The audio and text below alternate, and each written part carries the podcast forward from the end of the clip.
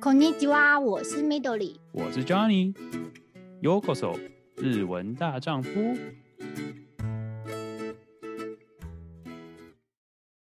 那你觉得你在就是丹麦实习里面有没有发生就是印象比较深刻的事情呢？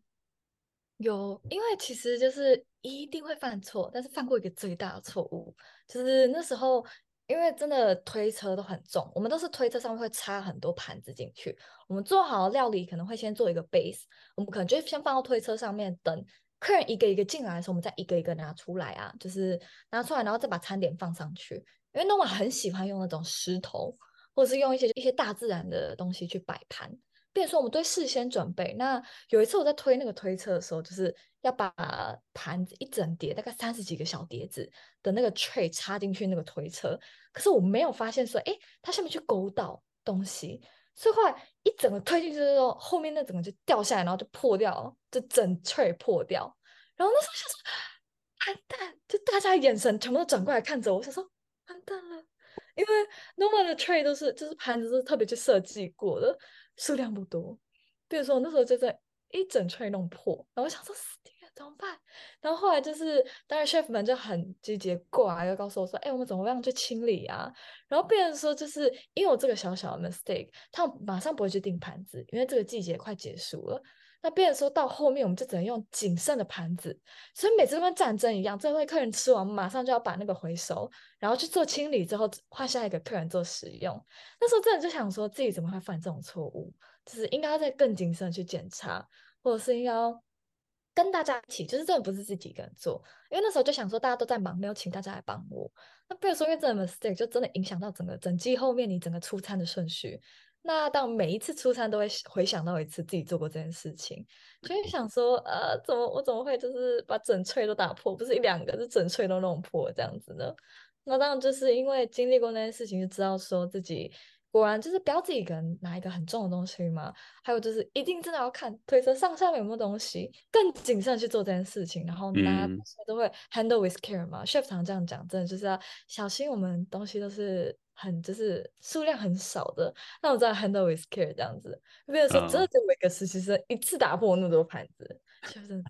要要量力而为，听起来是要量力而为一下，就是不要不要担心，就是要要该 ask for help 的时候，就是还是不要担心，不要去不要担心脸皮太薄，就是还是请人家帮忙会比较好。不要想说，哎，大家好像在忙，其实你去跟他们叫一下他们，他们其实都很愿意来帮你。对，那时候就真的是想太简单了，对。哎，我这边。我想最后想塞一个塞一问一个问题，就是呃你在做的时候，像你那时候，我相信你有碰到很多就是糕点，因为你之前说你有提到就是对那个也很有兴趣，有没有东西是呃可能别人觉得哦，可能对一个客人来说，可能就哦这个东西就是一个东西，但事实上其实你们花了很多时间做，或者是说你在 Noma 这个帮忙这段时间有什么东西是哦我很我很高兴我参与这个制作这个料理或制作这个糕点或什么之类的。没错，就果然就是 Noma 料理就是一个精致，这就是一个很精致。就是我们可能前菜啊，可能小小一个煎饼上面，可是煎饼上面是用很多坚果去布置的。那坚果其实都是一个一个粘上去的，就是拿着小镊子一个一个把它粘上去的。那我大概整个季就是那个菜单，我大概都在做这道菜，因为做泡面真的太上手，做很快。但是其实我刚开始真的做一片小煎饼，又要粘就是葵花籽上去。我粘了大概二十分钟，只粘好一片。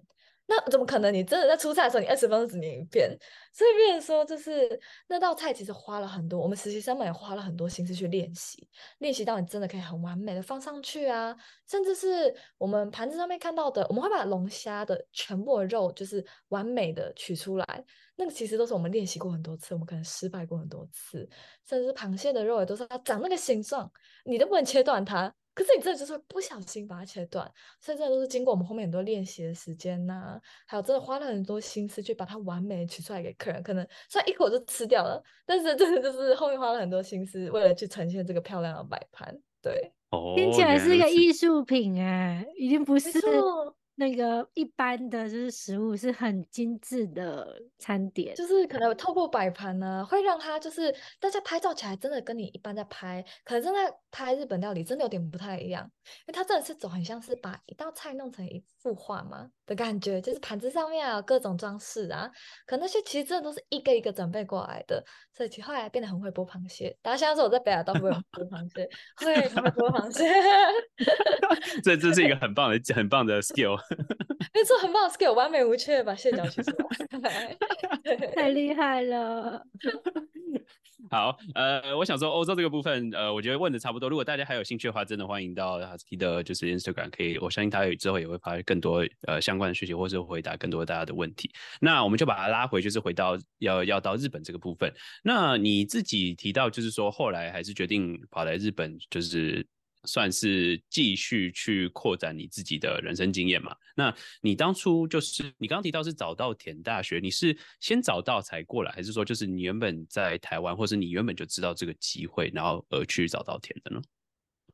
其实刚开始在学日文的时候，果然还是想说，毕竟我大学只有三年，我就是比人家空了快了一年，所以其实希望用那个一年的时间去日本留学，体验一下日本留学的东西。可是刚开始其实不知道有别克这个东西，是开始查语言学校，发现哎，别克怎么跳出来了？原来还有别克这个选项。刚好其实自己呢的学校比较还是有点像比较像专门学校，所以其实学校 campus 很小。那我们上课也都是小班制，其实真的没有去体验过那种大 campus 大学生活那种感觉嘛。所以那时候觉得说，哎，别科好像是一个蛮好的路线嘛，所以就选择了别科。可是刚开始其实家里不知道。因为自己先开始学日文的，就想希望可以学到一个成果，所以自己偷偷摸摸去申请别科。那当时也没有想过，哎，这样会这样申请上。所以申请上之后就跟家里人讲，那当然就会很支持，因为自己自己付出了，就是有学日文，然后自己去申请，然后通过之后，所以就意外的后来就来到早稻田别科留学这样子。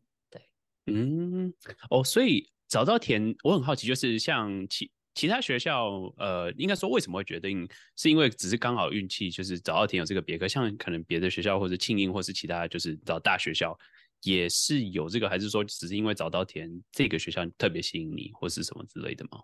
没错，就是那时候其实，在申请的时候，哎，后来发现说，其实很多学校，甚至是京都，我那么喜欢京都的人，其实有想过想要去京都，但是果然就是早稻田是一个在世界上比较知名的嘛。那那时候其实想到，哎，世界上那么知名，那学生学生是不是都是全世界各地来学生？所以这么想，就是以他的很 globality 这件理由而选择进早稻田。后来也发现，早稻田那个一半都是留学生，就是其实欧美人真的很多，所以其实蛮开心自己来到早稻田别克。其实同学们刚好刚去的时候还是有疫情的影响，没有什么没有什么亚洲人。就不会遇到太多台湾人、中国人啊，变成说跟我一起上课都是欧美人，就有种哎，我好像回到瑞士的感觉，就是蛮亲切的，就是大家都是外国人这样子。对，嗯，OK，哎，所以说那你们这样子上那个别科啊，那我很好奇，就是他一个班大概是多大？然后呃，你知道平常上课时间大概是多少？就是还是真的就是可能早八晚五这样子吗？还是说还是因为毕竟听起来是。呃，他是比较像是大四的那种感觉吗？还是又是重来的那种感觉呢？我觉得其实它比较偏向大四，诶，真的就是一个蛮适合大家毕业，甚至是就是可能要读研究所之前来这边就读，因为它的课程氛围蛮像是大学一个蛮自由的氛围，它比较不太像是语言学校，可能会比较高中式的教育嘛，它真的很自由，那变成说就是其实。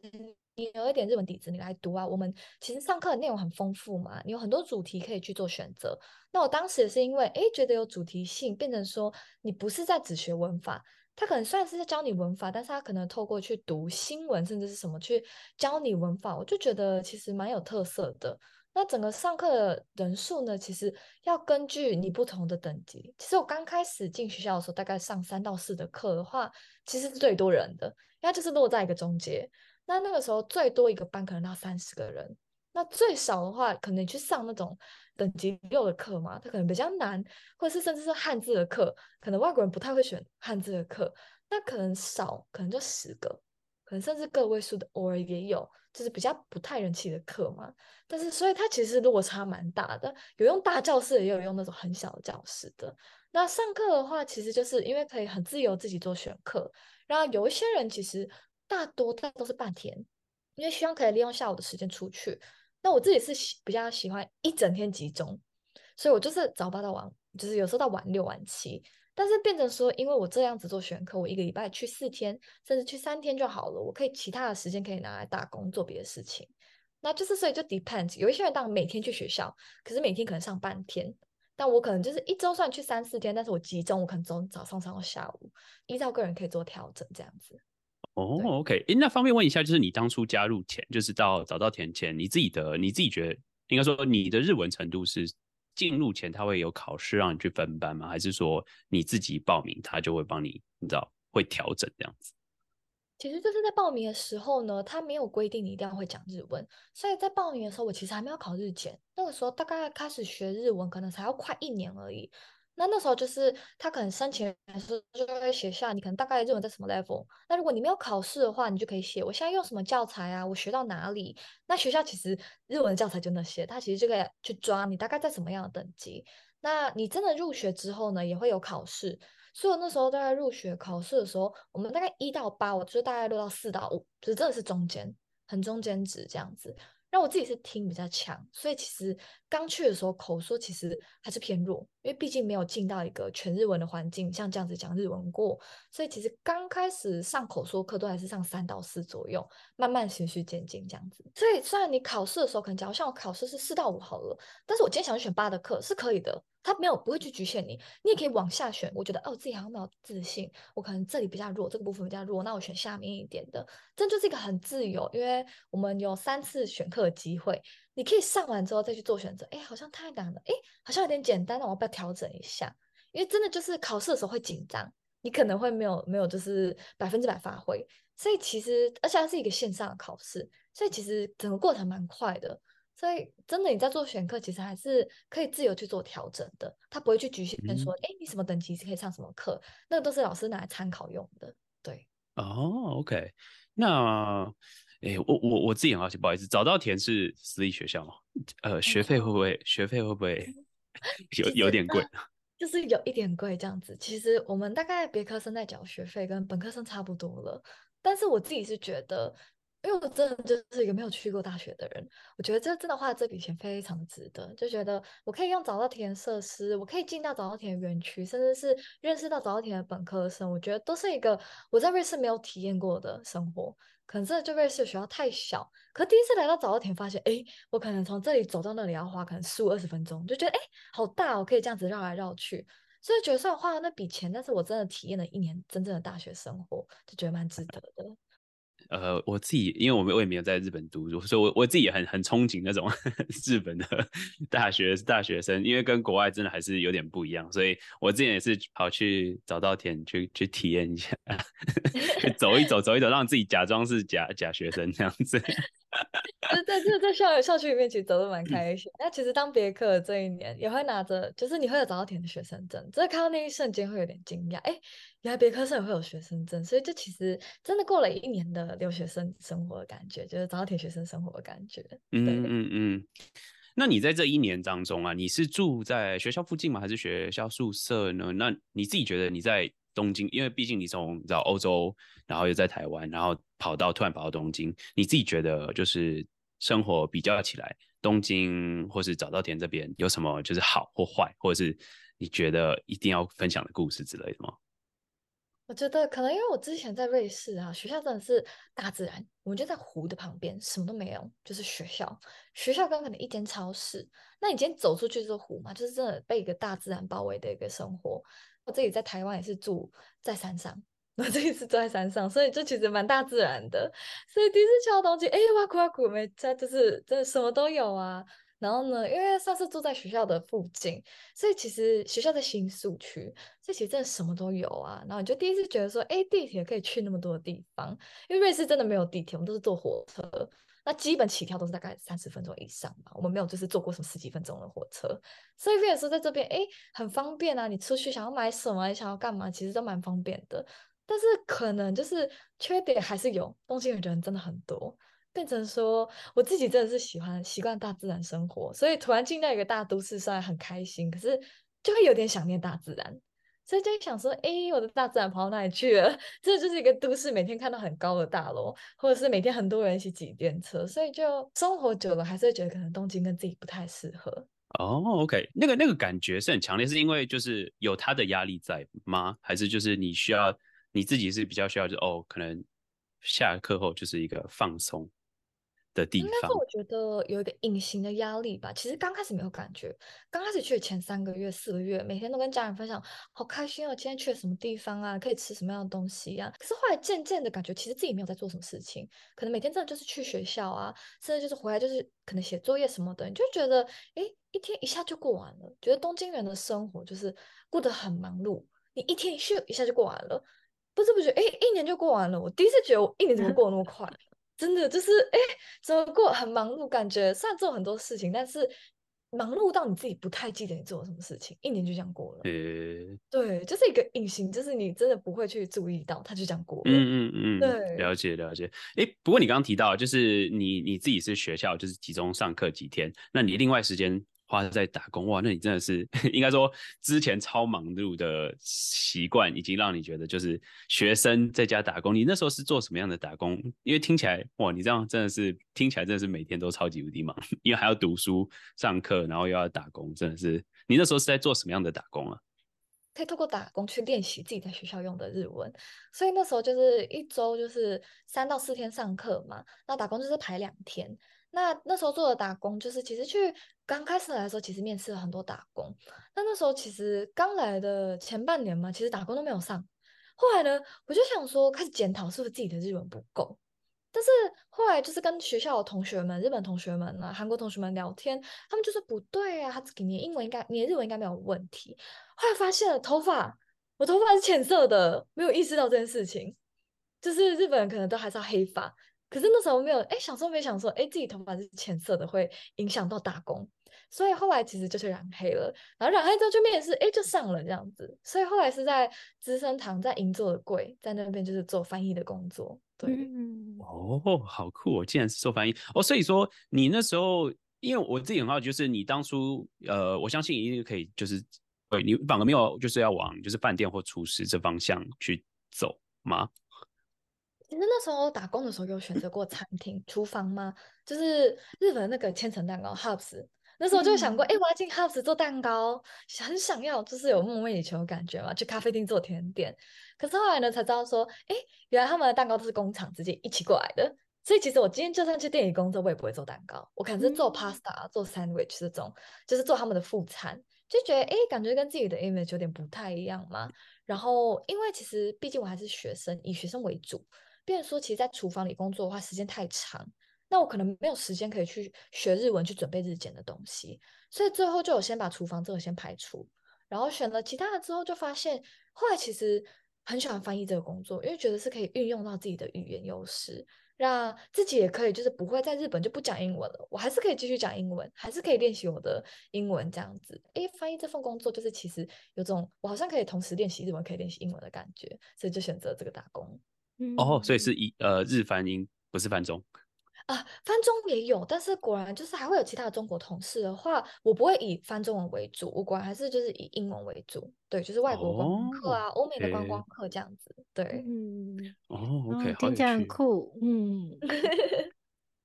翻翻译的这个工作我很好奇，呃，就是他是翻译文章，还是说就是你是要现场帮人家做即时翻译，还是是怎么样的翻译工作呢？我在资生堂的话，那当然就是做口译的部分，因为可能会有外国人会来买买我们的化妆品、保养品啊。然后，因为其实日本常常有一些写的很复杂，他们其实也看不懂。所以变成说，我就是跟在美容师的旁边，因为美容师会根据他的肤肤况做介绍，甚至是跟他解释这个商品是什么。但是因为我毕竟本来就不是资生堂的人，所以我不会了解那个商品。我变成说，就是跟在旁边做口译，他讲一句我讲一句，客人讲一句我再讲一句，就是很及时翻译的工作。刚开始其实有点不太习惯，因为第一次英中就是英跟英文跟中文就算了，可是英文跟日文是我第一次。所以其实刚开始来做的时候，有一点点紧张嘛，变成说翻译会比较慢一点点，可是后来就是变成说上手到人家讲一句，我一句讲出来，就是开始习惯这个工作跟这个模式，就觉得哎，其实就是自己的语言也进步蛮多啊。然后其实跟欧美的客人又可以就是去介绍这个产品，让他们知道日本的产品，就觉得其实蛮好玩的。对，嗯，哦，因为听起来好像你的商品知识变得比较丰富之后，嗯、翻译起来也比较得心应手，感觉。没错，刚开始可能就是果然不了解，那我还要去融会贯通，现在日就是同事在讲什么东西。那后来渐渐的了解了之后，就变成说，其实自己也大概可以跟客人介绍，其实不太需要美容师每一次都在。变成说做到后面，其实蛮常常就是客人今天来问我，可能就会推荐啊，有这个这样子的商品啊，那你是什么样的肤况，就可以直接做沟通这样子。对哦，那你嗯，那你等于是翻译兼店员，变专业了，对，因为你就你就 学一学一学，听一听，就变成你自己可以主动介绍，不用不用再等美容师。没错，刚开始大家都是说，哎、欸，就是他其实我们的资料上这样子，就是讲资料，结果到后面，哎、欸，自己变店员了，怎么？就是哎，我、欸、工作性质有点变了，对。Oh, OK，所以他这些都还算是拜都，就是打工的工作。我这算就是拜都算 tanki 的派遣吗？我是他们的派遣。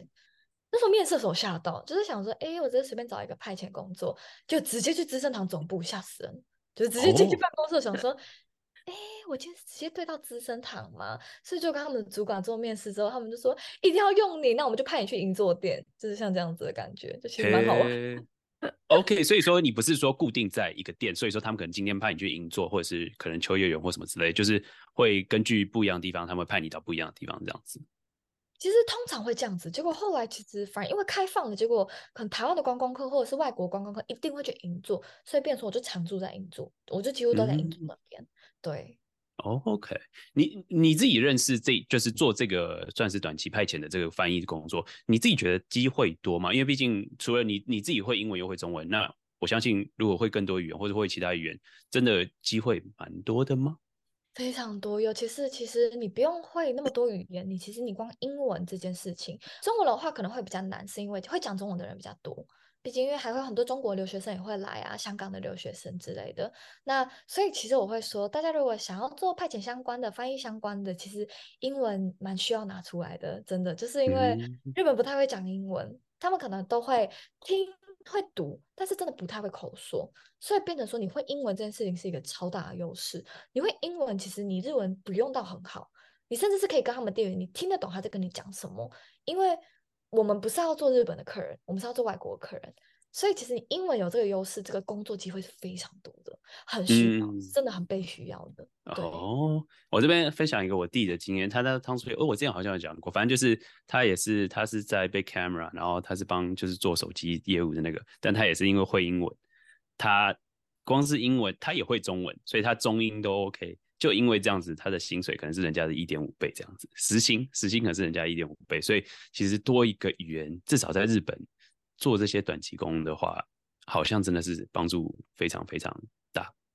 没错，时薪真的会比较高一点。而且现 在因为观光已经开始就是恢复了，所以其实语言需求蛮高的。嗯。没错，其实在东京啊、京都这种大城市，就发现说他们有种，甚至是你要离职的时候，想说你可不可以不要离职？我们真的就是很需要会讲，很缺人，对，很缺，非常缺，非常缺。哦，哎，那这样其实是一个不错的，他这个都还是可能会保持在短，就是有点是签约式的，比较难变成正职吧。我在想，没错，我们大概就是，其实就是那时候有在跟我谈啊，就希望说，还是你要不要当我们的长期派遣？变成说，其实就是用派遣的一个模式。那其实因为派遣是一个，就是台湾比较不太会有这种嘛派遣的啊，所以但是其实我后来我发现，在日本派遣其实是一个很长，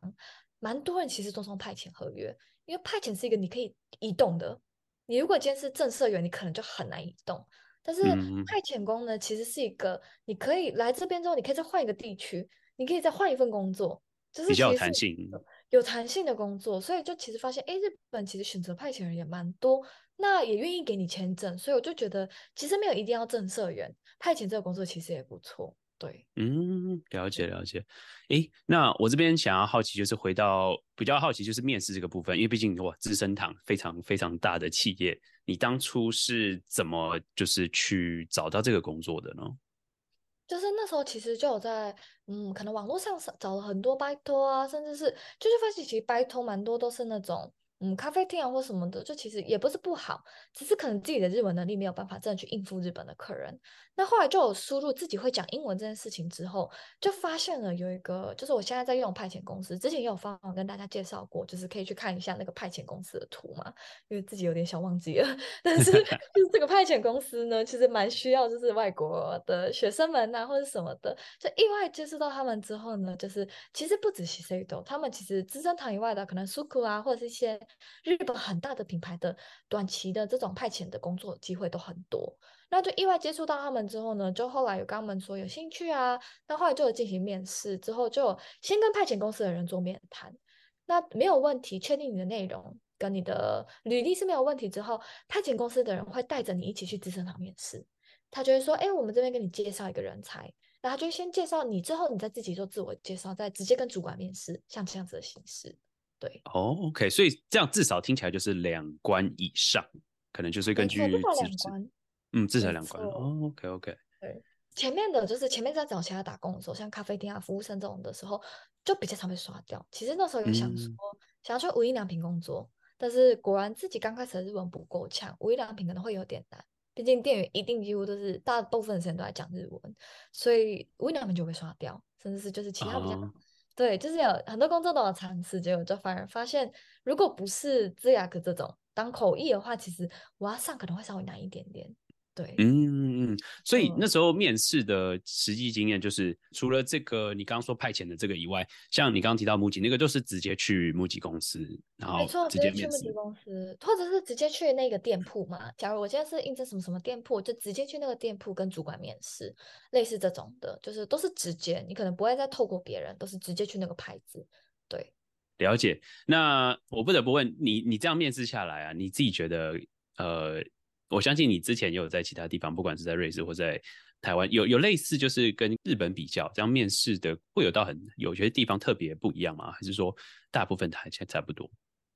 我觉得其实面试的模式蛮差不多的，只是日本真的就是一个，嗯，在日本面试的最最后一定要问你有没有问题，你一定要问，就比如说这个是一个必须吗。然后刚开始不太习惯，是因为在甚至是 Noma 的面试的时候，我都是跟 chef。用一个在聊天的方式，所以其实不太会感受到，哎，我现在在面试，我一定要怎么样，反而是一个很健谈的方式。那后来来到日本之后，就发现，哎，我还要穿西装，我还要穿正装，或者是就是不是西装，就是要穿个衬衫加皮鞋啊之类的，就是变成说，哎，有种我现在好像正要去面试，所以就会比较紧张。那整个面试的过程就是一个我现在真的在面试这个意思，就想说好像不是来聊天的，就会真的是他问一个你答一个，他问一个你答一个的感觉。对，所以就模式才会比较不太一样。对，嗯，你你说的一定要问问题，就是甚至连就是咖啡厅的服务生也也是也是要吗？还是这这个会他们会问到问题吗？